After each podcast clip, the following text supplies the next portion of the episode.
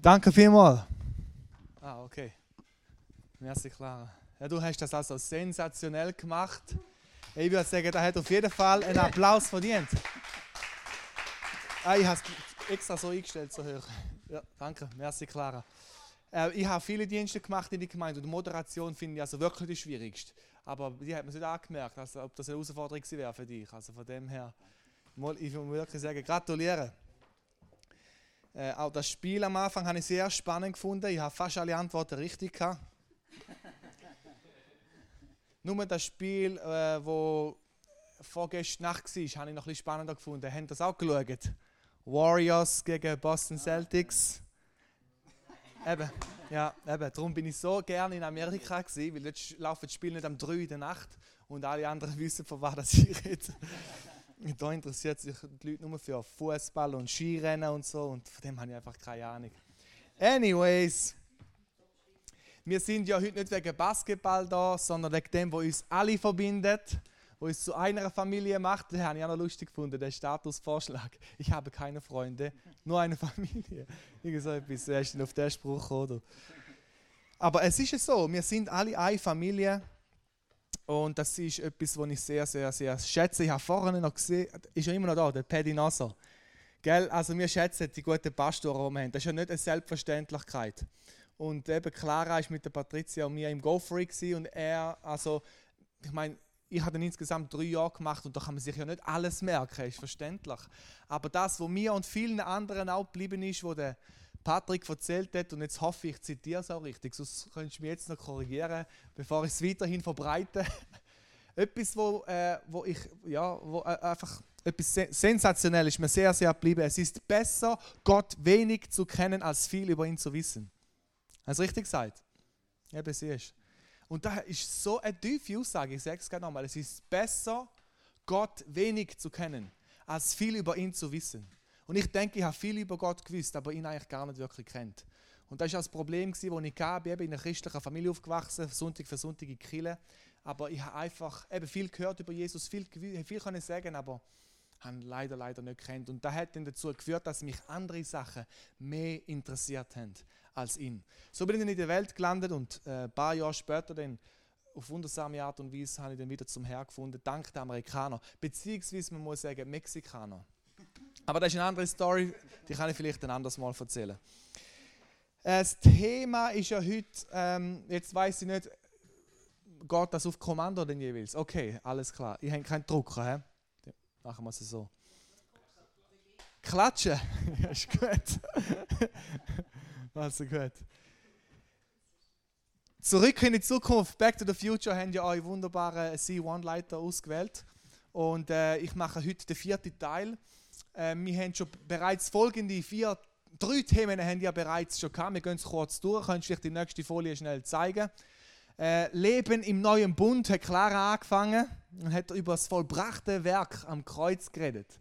Und das ist etwas, äh, wo uns natürlich sehr, sehr, sehr fasziniert. Und auf dem baut alles auf, die ganze Serie. Und gell, ich mache normalerweise keine PowerPoints, außer wenn ich wirklich muss. Aber jetzt habe ich gedacht, Clara hat sich so eine Mühe gegeben, weißt du, mit dem ganzen äh, Konzept und allem. Habe ich gesagt, also jetzt muss ich schon auch etwas bringen, oder? Jetzt mir sogar Vorlage geschickt. Also von dem her. Ja, gut. Leben in, der, in den Zusagen Gottes hat dann der Micha weitergemacht, gell? Und jetzt nimmt es mich natürlich Wunder, ob ihr noch ein paar von diesen Zusagen wisst. Ich glaube, es ist der zweite Korinther, der sagt, denn alle äh, Zusagen äh, Gottes sind Ja und Amen in ihm, oder? Und jetzt, eben, er hat da ja da einige gesagt, zum Beispiel Galater 2,20. Das Leben, das ich jetzt lebe, lebe ich nicht mehr ich, sondern Christus lebt in mir. Und das Leben, das ich jetzt lebe im Fleisch, das lebe ich im Glauben an den Sohn Gottes, der mich geliebt und sich selbst für mich hingegeben hat so eine enorm starke Wahrheit. Und was wisst ihr noch? Was könnt ihr euch noch erinnern? Epheser 1,3 ist noch etwas, gewesen. was steht dort?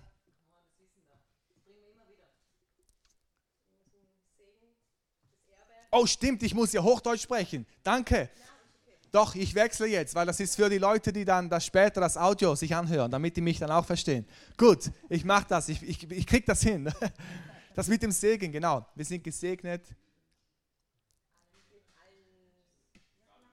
allen geistlichen Segen in der himmlischen Welten, ganz genau. Übrigens, Psalm 115, 15 heißt, ihr seid die Gesegneten des Herrn, der Himmel und Erde gemacht hat. Also auch die Bestätigung vom Alten Testament ist auch leicht zu merken. 115, 15.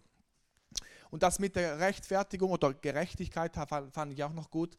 Wobei, was mir noch besser gefällt oder noch eindrücklicher ist, äh, Römer 5.1. Dort steht einfach geschrieben, wir sind jetzt gerechtfertigt in ihm. Also viele solcher Beispiele haben wir gehört, als es darum ging, um die Verheißungen äh, Gottes, die Zusagen und so weiter. Ja, und dann Björn, der ist jetzt heute nicht hier, oder?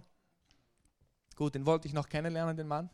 Leben in der Ruhe Gottes. Und Gott hat wirklich auch am Anfang dieses Jahr mir sehr viel über das beigebracht. Er hat gesagt, Janik, wenn du jetzt nicht diese Ruhephasen einbaust in dein Leben, dann bekommst du Probleme. Und äh, unter anderem den Vers aus Jesaja 30, wo es heißt: Im Stillsein und im Vertrauen würde eure Stärke liegen. Zusammen mit Psalm 27 ist es, glaube ich, sei still vor dem Herrn und warte auf ihn. Einfach zu lernen, dass es nicht ums Machen geht in erster Linie, sondern um einfach mal ruhig zu sein vor dem Herrn. Eine Kunst, die wir wahrscheinlich eher verloren haben. Aber es tut so gut. Es, man sagt ja auch im Schweizer Volksmund, äh, in der Ruhe liegt die Kraft. Und das ist wirklich enorm. Das brauchen wir so dringend, diese Ruhe. Was ich auch spannend finde, äh, steht dann im Hebräer 4. Bemüht euch also, damit ihr in diese Ruhe eintreten könnt. Also es ist irgendwie nicht einfach gegeben, sondern man soll sich darum bemühen. Also auch etwas ganz, ganz Wichtiges. Diese Verheißung, die wir zwar haben, aber das, es fordert auch etwas von uns. Man muss sich zum Beispiel diese Ruhephasen einplanen, im Kalender einschreiben. Jetzt bin ich einfach mal ruhig, jetzt mache ich mal nichts. Und ich sage manchmal meinen Leitern, gebt gut Acht auf euch und schaut, dass ihr mehr Zeit mit dem Herrn verbringt, als dass ihr ihm dient. Versteht ihr? Mehr Zeit mit dem Herrn, mit ihm zu verbringen, als dass man ihm dient. Und deswegen ist auch einer meiner Lieblingsverse, 1. Korinther 1,9, kam jetzt nicht vor, obwohl das muss ich dir noch angeben. Dort steht geschrieben, äh, Gott ist treu, der euch berufen hat in die Gemeinschaft mit seinem Sohn Jesus Christus, unserem Herrn. Und das hat mir einfach so die Augen geöffnet. Daher kommt ja auch mein Künstlername Companion, weil auf Englisch steht dafür das Wort Gemeinschaft, Fellowship oder je nach Übersetzung Companionship. Und das hat mir einfach die Augen geöffnet, weil es gibt so viele Seminare und Kurse über Berufung und so weiter. Aber hier steht es ja unter anderem geschrieben. Ihr seid berufen in die Gemeinschaft mit seinem Sohn Jesus Christus, unserem Herrn. Und das hat also nicht wahnsinnig viel mit meinem Beruf zu tun oder mit dem, was ich tue. Das ist allgemeingültig für alle. Und wir können einfach beruhigt sein und uns freuen, dass der Vater Kumpel sucht oder eben diese Companions, die Gemeinschaft haben mit seinem Sohn. Man stelle sich vor, ich ziehe jetzt hier äh, nach St. Margrethen. Ich habe eine kleine Tochter mit meiner Frau Anja. Die Tochter heißt Alicia, ist 15 Monate. Und jetzt bin ich hier in diesem neuen Viertel und kenne niemanden. Und jetzt suche ich mir jemanden in der Nachbarschaft aus, der geeignet wäre, um ein Spielkamerad bzw. Kameradin zu sein für meine kleine Tochter. Und das, das suche ich ja nicht irgendein Trottel aus, sondern, versteht ihr? Und wir sind berufen, diese diese Freunde zu sein von Jesus, das ist so etwas Schönes, genial. Also ganz, ganz, ganz viel Gutes, was wir daraus lernen können. Okay, und jetzt äh, Back to the Future. Ich habe zuerst gedacht, ist das ein Witz? Muss ich da noch etwas ändern? Hat sie einen Fehler eingebaut? Oder? Und dann habe ich gemerkt, nein, es geht ja um das. Dieses Back to the Future ist also nicht dieser Film. Ähm, Back to the Future, zurück in die Zukunft, sondern es geht um etwas ganz anderes, was ihr ja bereits schon sehr viel darüber gehört habt. Heute, wie gesagt, der vierte Teil, äh, Leben als Kinder Gottes. Und jetzt aber, um trotzdem noch mal etwas darüber zu sagen, das finde ich nämlich so faszinierend, diese Wahrheit ist ja enorm, oder? Dass wir jetzt profitieren können von dem Blut Christi, das 2000 Jahre vorher vergossen wurde. Hat im Gegensatz zur Milch kein Ablaufdatum das Blut, oder? Das ist enorm. Es ist also heute immer noch rechtsgültig, kann die Leute freisprechen, frei machen, rechtfertigen. Alles, alles, was der Mensch braucht, ist in diesem Blut enthalten. Und äh, es ist genial. Und jetzt möchten wir kurz eine Stelle uns anschauen, die einfach das Ganze ein bisschen beleuchtet, wie, wie krass das, das ist, dass Gott die Zeit eigentlich gar nicht so sehr interessiert, obwohl er sie erschaffen hat. So habe ich jetzt versucht, hier diesen, äh, diesen Zeitstrahl der Existenz Gottes ähm, ein bisschen darzustellen, oder? Das sollte eigentlich ein unendlicher Zeitstrahl sein, diese, dieser schwarze Balken. Und dann haben wir hier äh, das, die Schöpfung quasi. Irgendwann hat Gott gesagt, so am Anfang und dann hat er Himmel und, Himmel und Erde geschaffen. Das ist, sollte jetzt also hier sein, gell? Und äh, ich wurde bereits schon korrigiert, oder? Von dem äh, Polymechaniker bist du, gell? Ja, Noel, dass das proportional nicht stimmt. Es tut mir leid. Aber wir versuchen das jetzt mal zu ignorieren. Ich bin Rapper von Nebenberuf, ich kann das nicht so gut. Anyways. Also hier wäre dann die Schöpfung und jetzt 2022 ist natürlich, sind wir jetzt gerade, C1 befinden uns, Samstagabend. Das hier, EDW, das wäre das Ende der Welt. Das wissen wir jetzt nicht ganz genau, wann das kommt, aber es kommt. Ja, und wir wollen bereit sein, mindestens auf die Wiederkunft Jesu Christi. Gut, hier haben wir natürlich das Kreuz und dann wäre hier sagen wir mal Jahr Null. Und ich finde das auch immer so faszinierend, wenn man das äh, weiß, wenn man über die Bedeutung von Jesus Christus spricht. Die für die meisten ja bedeutet ihnen nichts, aber immerhin haben wir das Jahr 2022 nach Christus. Also ganz so unbedeutend war er bestimmt nicht. Okay, Jahr Null, sagt man eigentlich, hat eher mit der Geburt zu tun als mit dem Tod. Also hier wäre Jesus Christus jetzt geboren. Jetzt 700 700 Jahre bevor Jesus auf die Welt kam, ungefähr ist es natürlich auch nur, war Jesaja, der Prophet, am Wirken und er hat Folgendes gesagt, beziehungsweise ich lese jetzt aus Matthäus, folgende Stelle, Matthäus 8, Vers, ich fange an ab, ab Vers 16. Am Abend aber brachten sie viele Besessene zu ihm und er trieb die Geister aus mit dem Wort und er machte alle Kranken gesund, damit erfüllt wurde, was durch den Prophet Jesaja gesagt wurde. Nämlich, er hat unsere Schwachheiten auf sich genommen und unsere Krankheiten hat er getragen. Wo steht das geschrieben? Jesaja Kapitel 53, genau. 53 steht das geschrieben. Und hier wird das jetzt rezitiert, okay? Und ich sage jetzt noch einmal, also Jesus heilt hier die Leute und dann steht geschrieben, Matthäus schreibt, das passiert, damit erfüllt wurde, was gesagt wurde damals 700 Jahre vor Christus. Und jetzt spricht er hier von, das ist Jesaja 53 und um was geht es in Jesaja 53? Jesus und um was ganz genau, ich lese es nochmal. Er hat um unsere Schwachheiten auf sich genommen und unsere Krankheiten hat er getragen. Es geht um die Kreuzigung. Und genau das ist jetzt mein Punkt. Schaut euch das an. Hier haben wir diese Stelle, wo das gesagt wird, wo Jesus die Krankheiten heilt. Er zitiert ein Vers von einer Prophetie von 700 Jahren vor Christus und sie beziehen sich auf die Kreuzigung, die hier angekündigt wird, aber erst danach passiert. Die Kreuzigung ist ja noch gar nicht geschehen, wir sind doch erst im achten Kapitel von Matthäus. Und deswegen, das fasziniert mich so, Jesus interessiert das nicht die Zeit. Ist das nicht genial?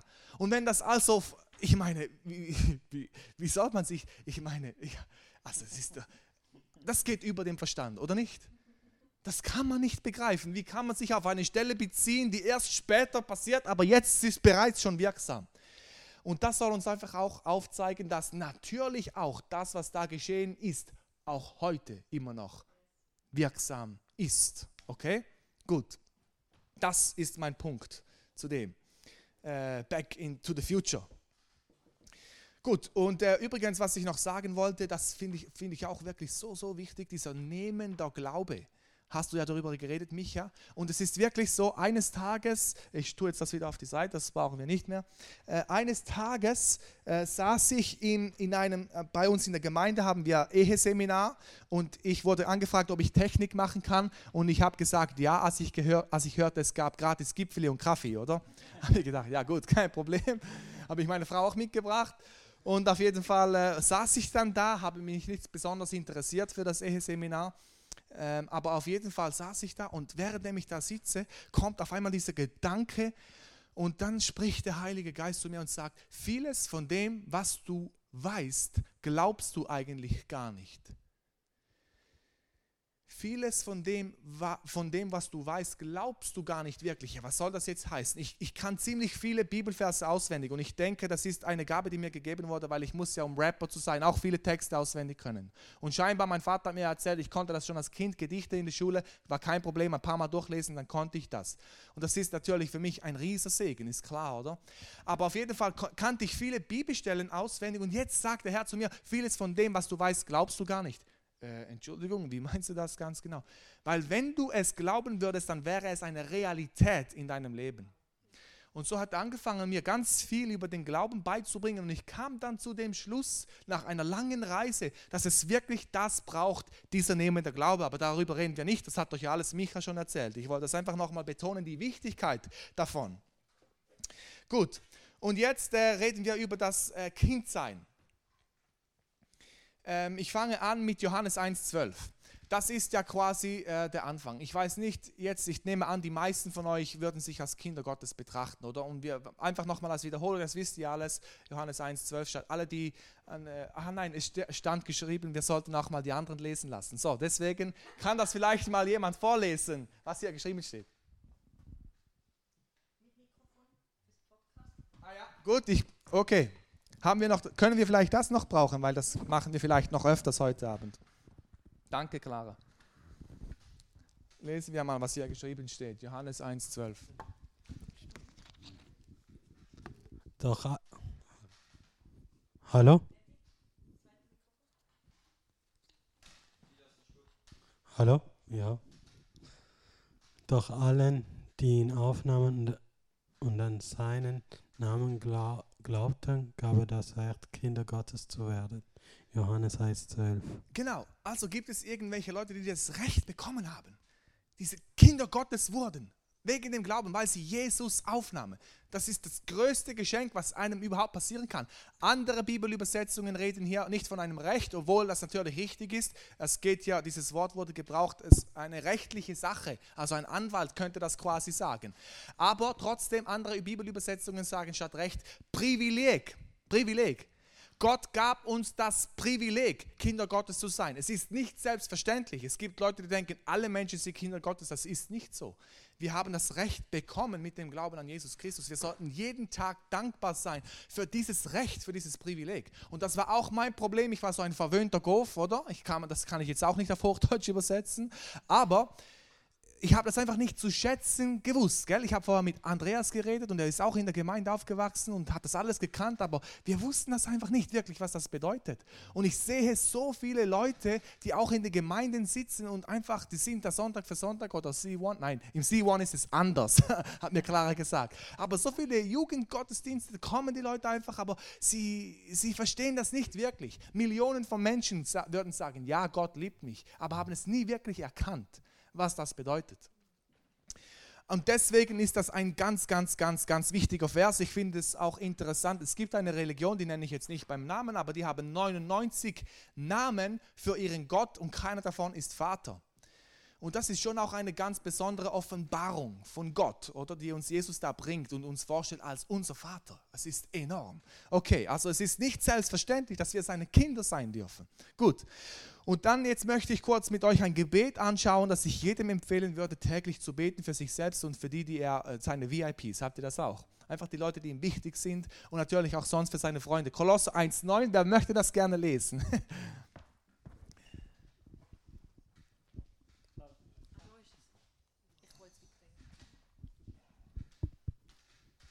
Wir bitten Gott, dass er euch erkennen lässt, was sein Wille ist und dass er euch mit Weisheit und geistlichem Verständnis erfüllt, damit ihr des Herrn würdig lebt, ihm in jeder Hinsicht gefällt, fruchtbringend seid in jedem, in jedem guten Werk und wachst in durch die Erkenntnis Gottes. Genau, vielen Dank. Davon, ich könnte jetzt viel darüber reden, aber es ist so ein faszinierender Vers. Aber grundsätzlich mal dieses Gebet, es ist ihm so wichtig, dass wir den Willen von Gott erkennen.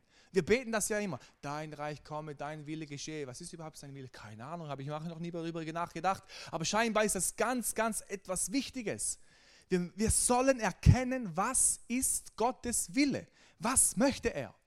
Und dann, damit ihr eben des Herrn würdig lebt, ihm in jeder Hinsicht gefällt und Frucht bringen seid in jedem guten Werk. Und dann, das haut mich um, der, der letzte Teil, dass ihr wachst in der Erkenntnis und eben bei der Elberfelder gibt es eine Fußnote, die sagt, oder durch die Erkenntnis Gottes. Und das fasziniert mich, weil wir möchten ja alle wachsen, wir möchten Fortschritte machen und das geschieht laut diesem Vers durch mehr Erkenntnis von Gott. Darüber haben wir vorhin geredet, oder? Es ist besser, wenig, Gott wenig zu kennen, statt viel über ihn zu wissen. Es ist nicht durch Wissen, sondern durch Erkenntnis. Ja? Also wir brauchen unbedingt mehr Erkenntnis von Gott. Deswegen betet Paulus auch im Epheser 1,17, ich bete, dass Gott euch den Geist der Weisheit und der Offenbarung gibt zur Erkenntnis seiner selbst. Das versteht auch kein Normalbürger, aber die NGÜ übersetzt das besser, äh, damit ihr Gott immer besser kennenlernt. Ja, und das möchten wir unbedingt. Gut, also das ist, und jetzt wollen wir uns damit beschäftigen, ganz kurz, was ist denn überhaupt sein Wille? Und jetzt müssen wir kurz die Basis legen. Es geht weiter im Kolosser 1, was ist das, 15, oder? Kannst du mal? Ja, okay, wer möchte das lesen? Also Clara hat mir gesagt, ihr habt alle eure Bibeln dabei.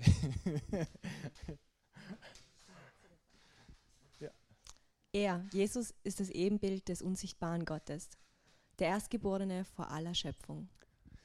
Ganz genau. Und jetzt habe ich da extra eben dieses Ebenbild dick angestrichen. Das heißt, das müssen wir uns merken. Auch das unterstrichene Erstgeborene äh, wollen wir uns auch merken. Aber grundsätzlich einfach mal diese Aussage, dass der Gott, der ja unsichtbar ist, wurde durch Jesus sichtbar. Wir möchten wissen, wie ist Gott überhaupt. Wir betrachten einfach das Leben von Jesus. Habt ihr alles schon gewusst? Aber okay, einfach nochmal, ich finde das schon faszinierend, weil man kann so viel über Gott lernen. Und wenn man sich wenn man bedenkt, dass es heißt, ich bin nicht gekommen, um bedient zu werden, sondern um zu dienen.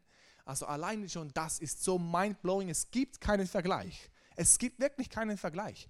Äh, ja, also wir haben wirklich den besten Gott, den es gibt. Es gibt ja auch nur einen, aber es gibt andere, die meinen, sie seien Götter. Anyways, okay, also wir merken uns das, er ist das Ebenbild vom unsichtbaren Gott. Und er ist der Erstgeborene vor aller Schöpfung. Gut, das wollen wir uns merken. Wir gehen weiter zu Römer, müsste jetzt kommen eigentlich. Genau, 8, 29. Jetzt lese ich das. Äh, weil das ist der erste Teil, das versteht man auch fast gar nicht. Aber es ist, kommt eigentlich direkt nach diesem bekannten Vers, denn alle Dinge dienen denen zu besten, die nach seinem Vorsatz berufen sind. Ungefähr so. Denn die er ausersehen hat, die hat er eben auch vorherbestimmt. Also wir haben auch in der Schule darüber diskutiert, gibt es Vorherbestimmung oder das sind diese... Ähm, äh, wie sagt man schon wieder? Ähm, diese Theologie kommt von. Vielleicht fällt es mir ein, aber ist ja egal. Okay, Vorherbestimmung, die denken, alles ist vorherbestimmt. Das glaube ich auf keinen Fall, sondern ich glaube an den freien Willen. Ja? Weil Jesus möchte freiwillige Nachfolger und nicht Roboter. Okay. Und, und was er auch nicht möchte, ist Zwangsehe. Wobei ich werde den Mann meiner Tochter bestimmen, aber nein, nein. Gut ich mache, glaube auch irgendwie so einen ähm, Bachelor oder so. Dann suche ich einfach zehn gute aus und dann kann sie von denen einen auswählen. Ist auch fair, oder? Gut, anyways. Okay, er hat uns außersehen vorherbestimmt, ich glaube eben an diese Vorherbestimmung, vorherbestimmt, dass sie gleich sein sollten dem Bild seines Sohnes. Habt ihr hier den Link? Jesus ist das Bild vom unsichtbaren Gott. Und Gott möchte, dass wir gleich sind dem Bild von seinem Sohn. Und jetzt der zweite Teil ist noch krasser, finde ich. Damit dieser, der Erstgeborene, jetzt kommt es wieder, sei unter vielen Brüdern. Unter vielen Brüdern.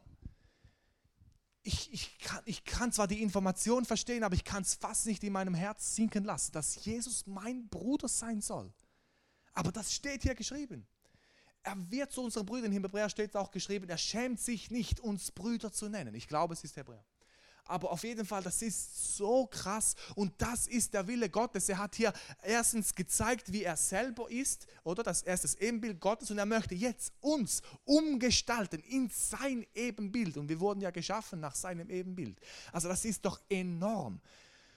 Also wir haben hier den Willen Gottes ganz klar sichtbar. Einerseits natürlich äh, 1. Äh, Timotheus, wo geschrieben steht, Gott möchte, das ist auch sein Wille, er will, heißt es teilweise auch, dass alle Menschen gerettet werden und zur Erkenntnis der Wahrheit kommen. Also das ist ein Teil, dass er unbedingt möchte. Er will zum Beispiel auch, dass wir dankbar sind. Das ist auch etwas. Aber einfach ganz krass, er möchte Menschen retten. Ja? Und das Zweite ist, er möchte uns umgestalten, verwandeln in das Bild von seinem Sohn stell, kann man sich, das kann man sich nicht vorstellen. Wenn der, also, ja, okay, gut.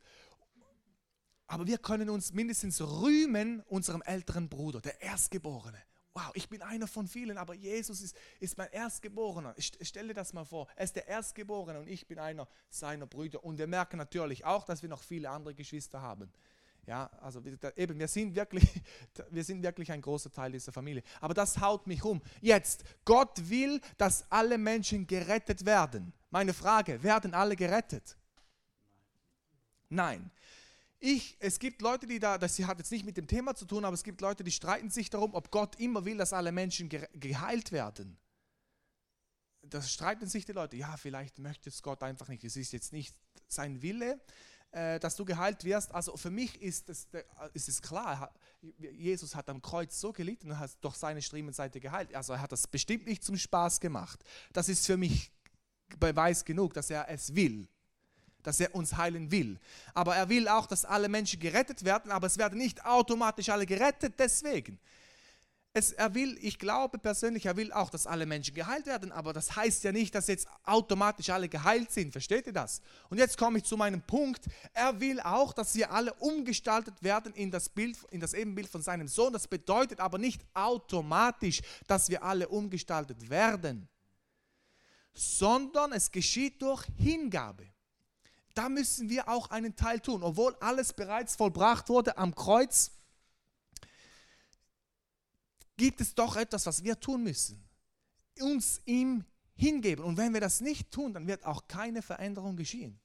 Es wird nicht passieren. Und es ist so schrecklich, dass manchmal erstaunt mich das, Leute 20, 30 Jahre in der Gemeinde sind, man sieht keinen Fortschritt. Obwohl Paulus in Timotheus schreibt, übe dich darin, praktiziere es, damit dein Fortschritt für alle sichtbar werden. Man stelle sich vor, meine Tochter, anderthalb Jahre, jetzt kommst du zwei Jahre später bei mir auf Besuch, die trinkt immer noch aus dem Shoppen, kann nicht laufen und nicht sprechen. Da würdest du denken, Janik, jetzt musst du irgendwann mal etwas ändern da muss doch mal ein Fortschritt sichtbar werden. Und wenn das im Natürlichen klar ist, sollte das doch auch im geistlichen Leben klar sein, oder? Also wir wollen doch Fortschritte machen. Okay, also, aber es ist nicht automatisch, das möchte ich hier betonen.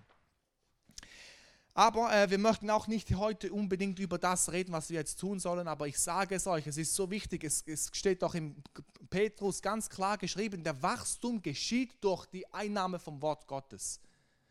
Oder im Korinther einfach durch das Betrachten von Jesus wird das Verwandeln bewirkt, von Herrlichkeit zu Herrlichkeit durch seinen Geist. Es ist dann schon wiederum er, der das Ganze bewirkt. Aber wir müssen uns eben ihm hingeben. Du kannst ja dein Auto, wenn es kaputt ist, du musst es ja auch in die Werkstatt bringen. Das Auto muss dorthin gebracht werden. Es ist dann schon der Mechaniker, der es tut. Aber du musst das Auto in die Werkstatt bringen, sonst wird sich nie etwas ändern. Ja, okay. Also Jetzt gehen wir weiter, weil wir wollen uns ja einfach mal äh, ein bisschen diese Wahrheiten festigen. Jetzt käme dann 1. Johannes. Einfach nochmal um, dies, noch um diesen Punkt, um diese Wahrheit äh, nagelfest zu machen. Seht, ja, wer möchte das lesen?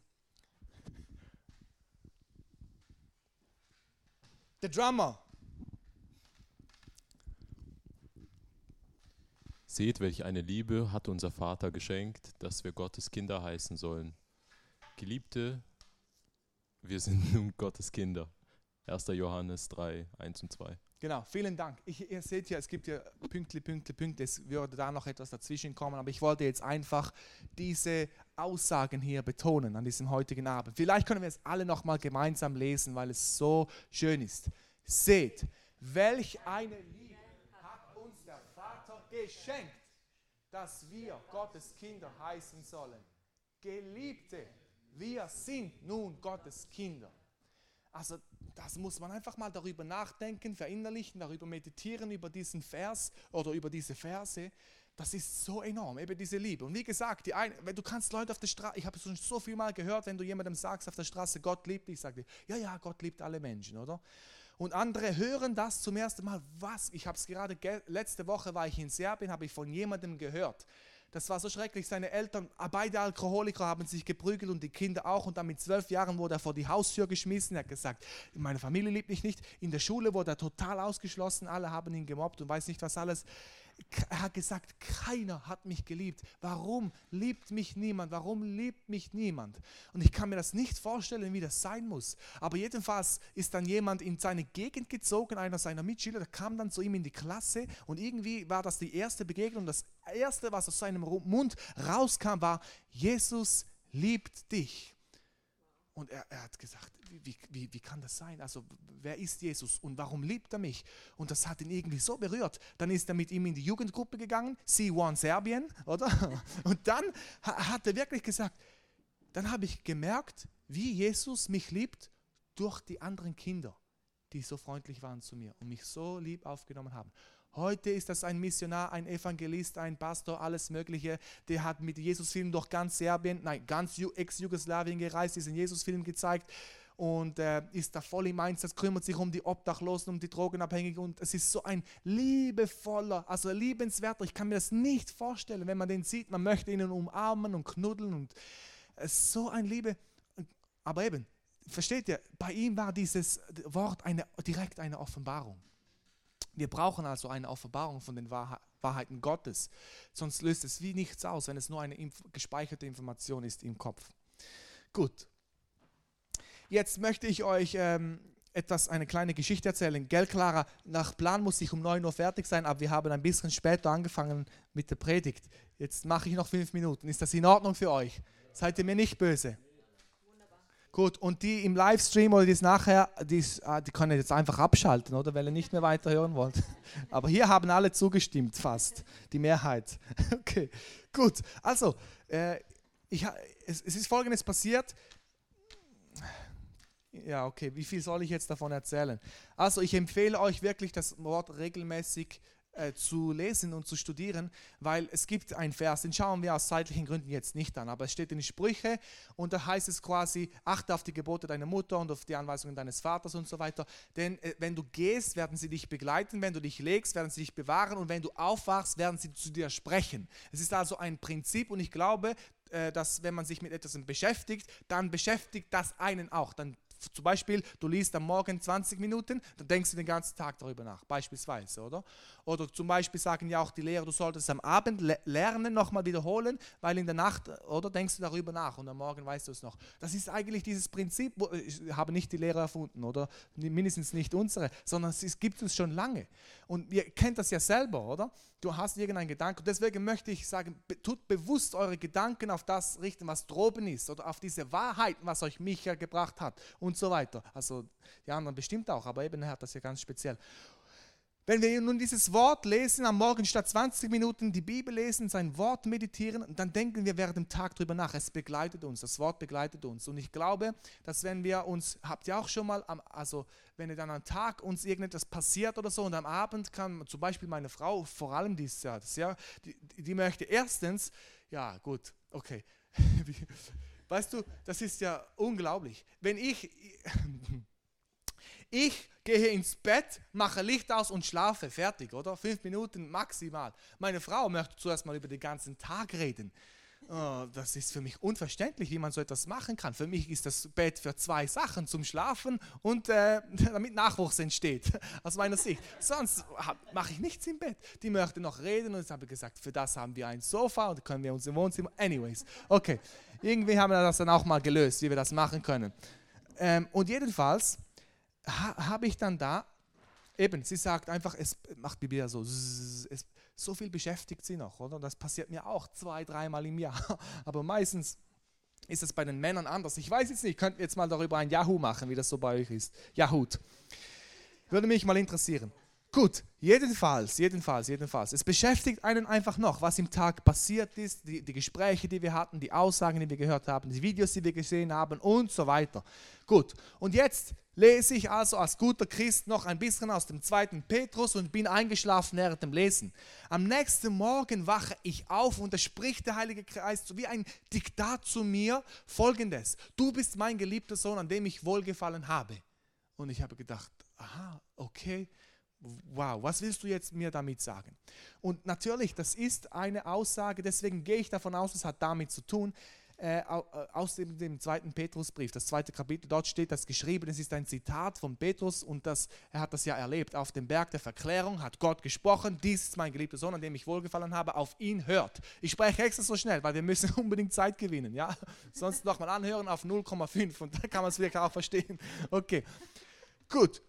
Und dann habe ich, was willst du mir sagen, habe ich Gott gefragt und habe all das studiert. Wir kennen alle dieses Szenario. Das war das zweite auf dem Berg der Verklärung. Das erste war bei der Taufe von Jesus. Das wünscht sich ja jeder, dass Gott, dass das deinem passiert, wenn man sich taufen lässt, dass dann der Heilige Geist kommt und die Stimme aus dem Himmel spricht, du bist mein geliebter Sohn, an dem ich wohlgefallen habe. Habe das alles studiert, wunderbar. Vor allem aus dem Grund interessant, weil er sagt, du bist mein geliebter Sohn. Und ein paar Verse später kommt der Satan und sagt, wenn du wirklich Gottes Sohn bist, Kann man mal darüber nachdenken, lohnt sich. Aber auf jeden Fall, was ich sagen möchte, dann habe ich das alles studiert, wunderbare Bible Studies, was willst du mit mir sagen? Und irgendwann kam dann der Gedanke, kann es sein, wäre es möglich, dass ich dieses Wort auch auf mich beziehen kann, dass ich sein geliebter Sohn bin, an dem er wohlgefallen hat? Der erste Teil fällt mir noch leicht, weil hier steht es ja geschrieben, oder?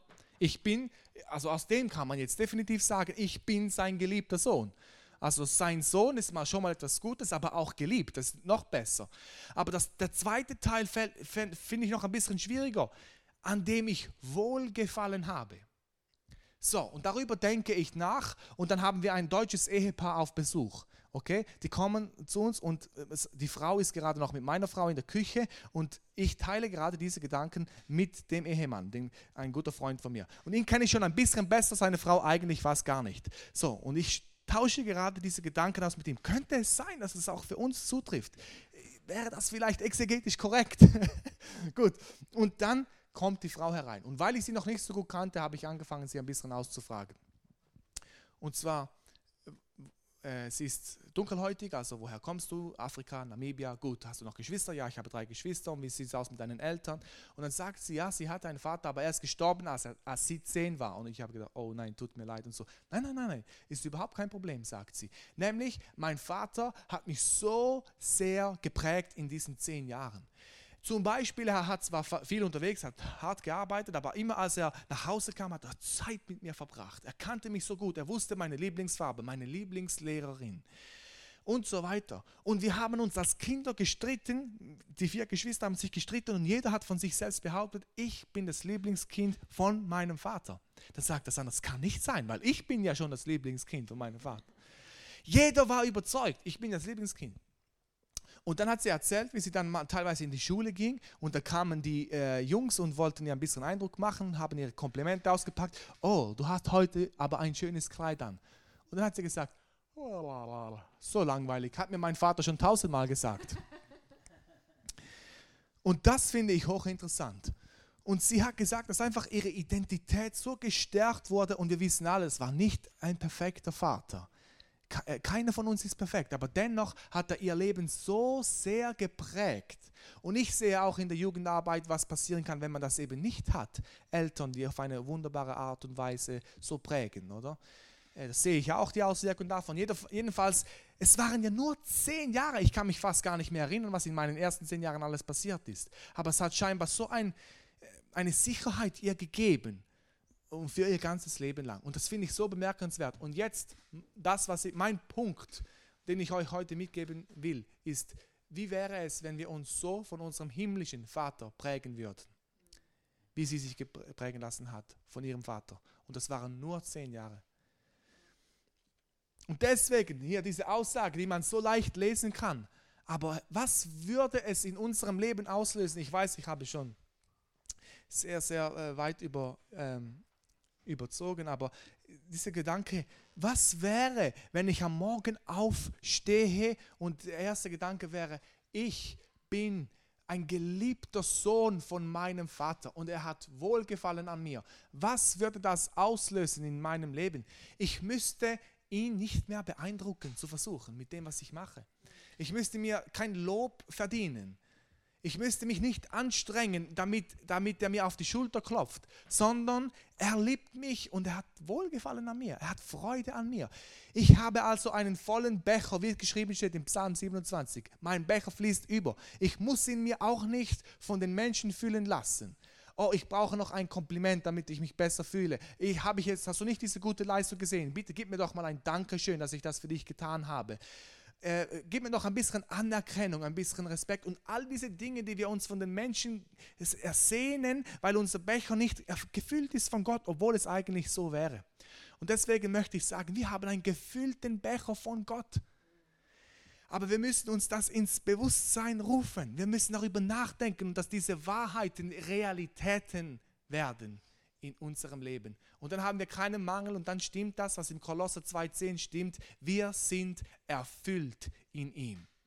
Ja, das ist doch enorm.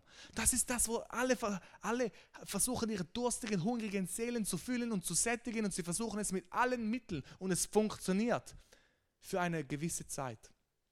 Dann sind sie wieder leer.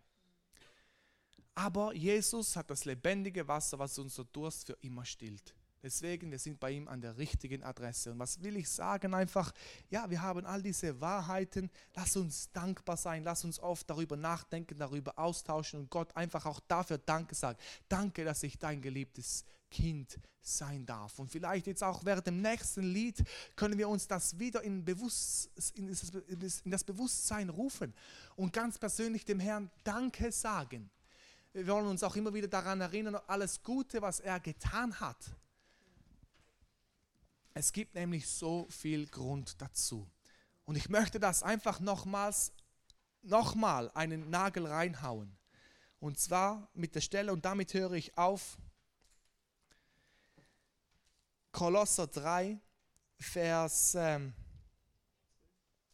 danke, 12, ja? Wieso weißt du das? Ah, ah stimmt, hier kommt es ja noch. Gut, gut, ich lese vor. Zieht nun an die, als die Auserwählten Gottes, als die Heiligen und Geliebten, herzliches Erbarmen, Freundlichkeit, Demut, Sanftmut, ertragt einander und vergebt euch gegenseitig, wenn jemand eine Feindseligkeit gegen einen anderen hat. Genau wie Christus euch vergeben hat, so auch ihr. Und über all das zieht die Liebe an, die das Band der Vollkommenheit ist. Und was ich hier sagen möchte, ist, wie, wie wir hier angesprochen werden. Zieht nun an als die Auserwählten Gottes, als die Heiligen und als die Geliebten. Wir werden so angesprochen, weil ich glaube, das ist Gottes Absicht, dass wir das verstehen.